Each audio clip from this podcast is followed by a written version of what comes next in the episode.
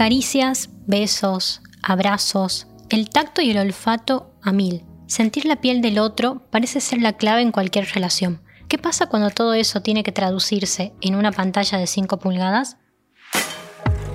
Desde que comenzó la pandemia, las videollamadas y los servicios de mensajería estuvieron en el centro de la escena. El mundo virtual pasó a ser parte de la vida cotidiana. Se puede hacer de todo, ver películas con alguien que está a miles de kilómetros, festejar cumpleaños, casamientos por Zoom y hasta salir de vacaciones.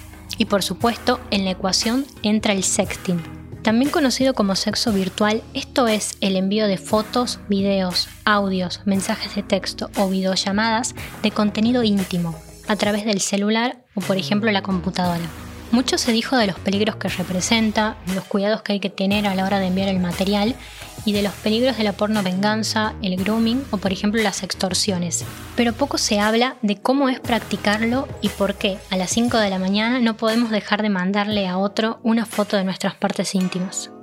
Llega el día de los enamorados y es la excusa perfecta para la cena romántica, las flores, chocolates y seguramente alguna lencería más atrevida.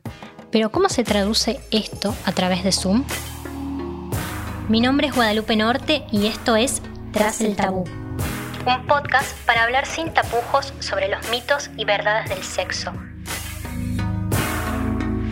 En el episodio de hoy hablaremos del sexo virtual.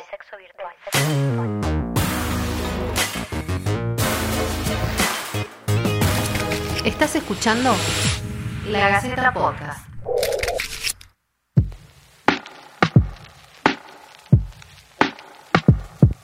Hoy tenemos con nosotros a Luz Belén Chávez.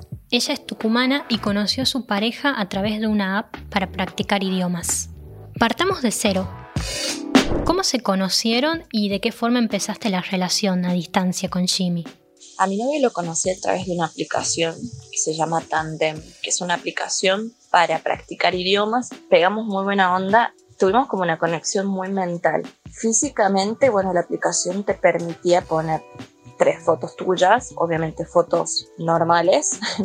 Después de mucho tiempo, o sea, empezamos a hablar por WhatsApp después y fuimos así avanzando en, redes sociales. Nos gustaba mucho hablar con, entre nosotros, nos gustaba la manera de ver, la forma de ver las cosas, como que empezamos a, vernos físicamente en el sentido de hacer videollamadas y todo eso, entonces como que decidimos empezar a probar el tener una relación a distancia.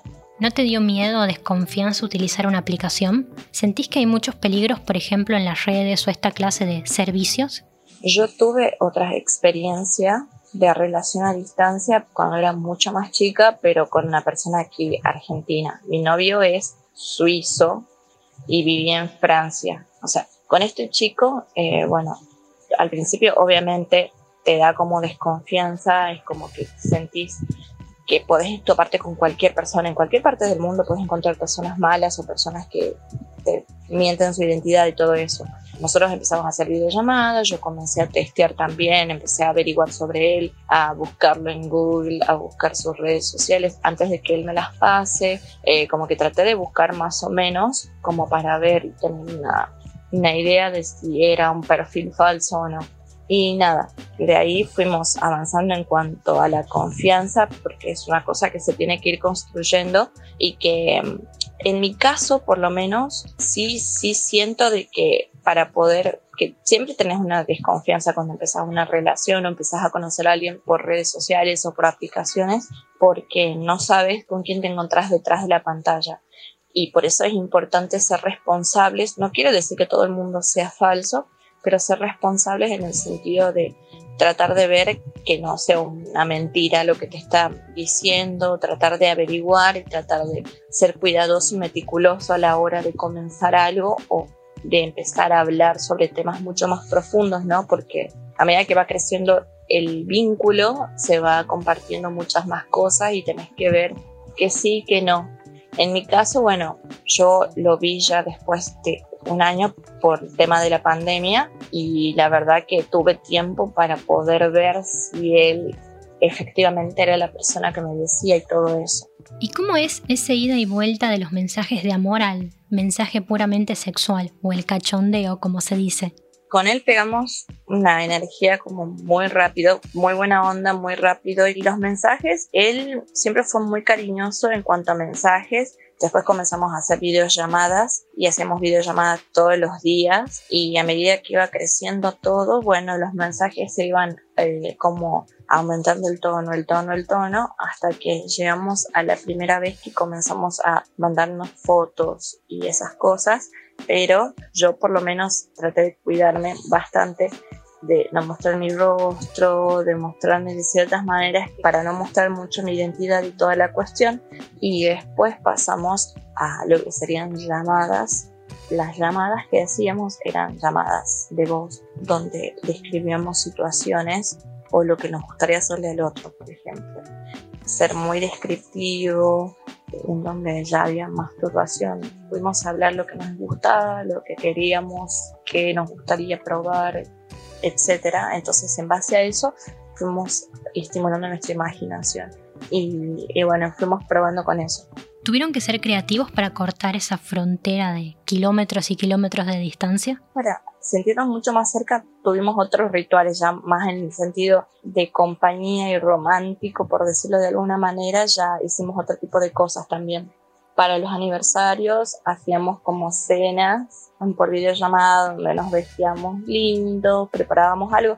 Como teníamos mucha diferencia horaria, lo que hacíamos era el cenado, yo merendaba, pero con cosas ricas, había noches donde él trataba de dormir y estar en mi noche, yo trataba de estar a su noche y tomábamos algo de alcohol. La verdad que la tecnología en nuestra época nos ayudó muchísimo los streaming también estaban buenísimos, podíamos ver películas en simultáneo o tratábamos de tener ese tipo de actividades para poder acortar.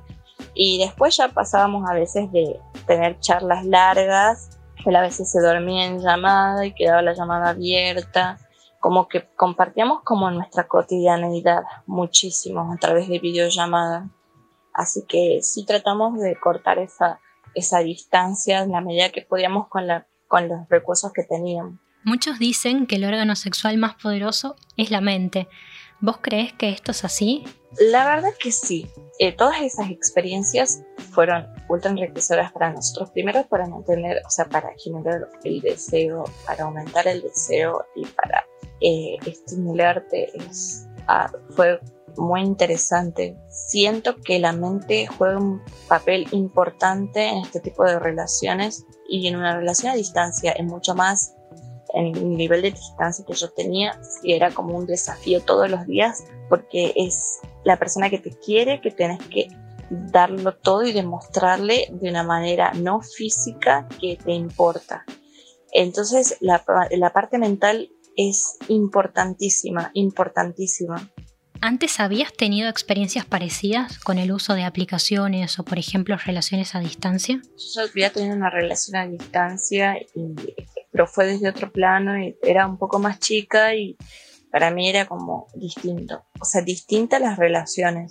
Con mi otra pareja como que no, nunca sentí la confianza como para hacerlo de la manera que lo hice con, con mi novio actual. Fue la primera vez que experimento en su totalidad porque literalmente pasé por muchas maneras de experimentar esta eh, el sexting, así que fue como interesante.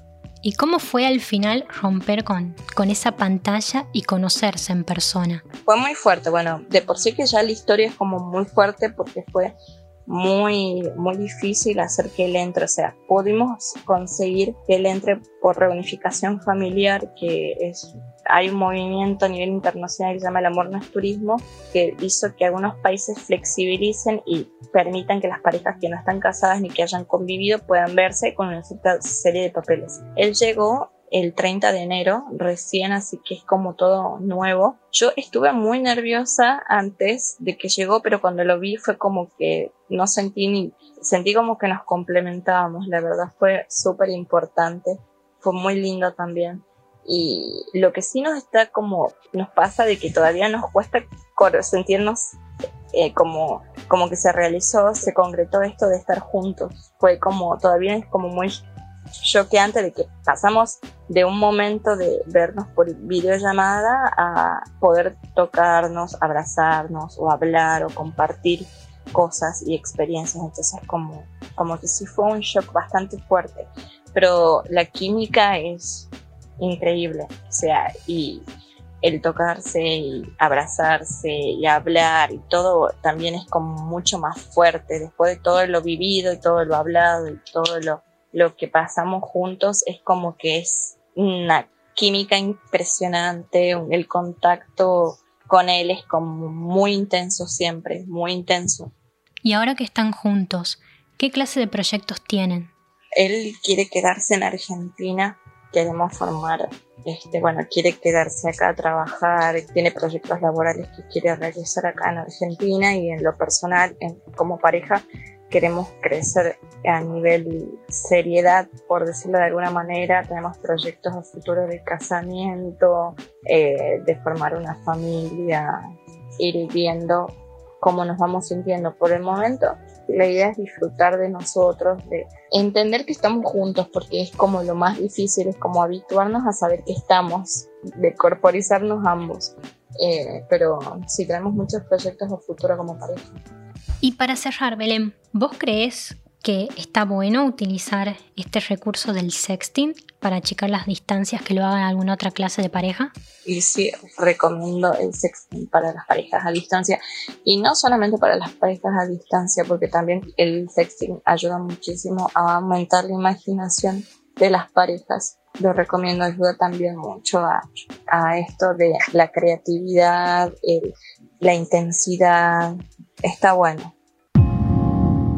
De la experiencia de nuestra entrevistada, Luz Belén Chávez, podemos reflexionar un par de cosas. Con cuidado, mucho cuidado, el sexting puede servir para cortar las distancias, sostener el vínculo sexo-afectivo y, por qué no, divertirnos un rato. Esto fue Tras el Tabú, un podcast para hablar sin tapujos sobre los mitos y verdades del sexo. Si querés mandarnos tu experiencia, comunícate al mail de la Gaceta Podcast y déjanos tu audio. Fue La Gaceta Podcast.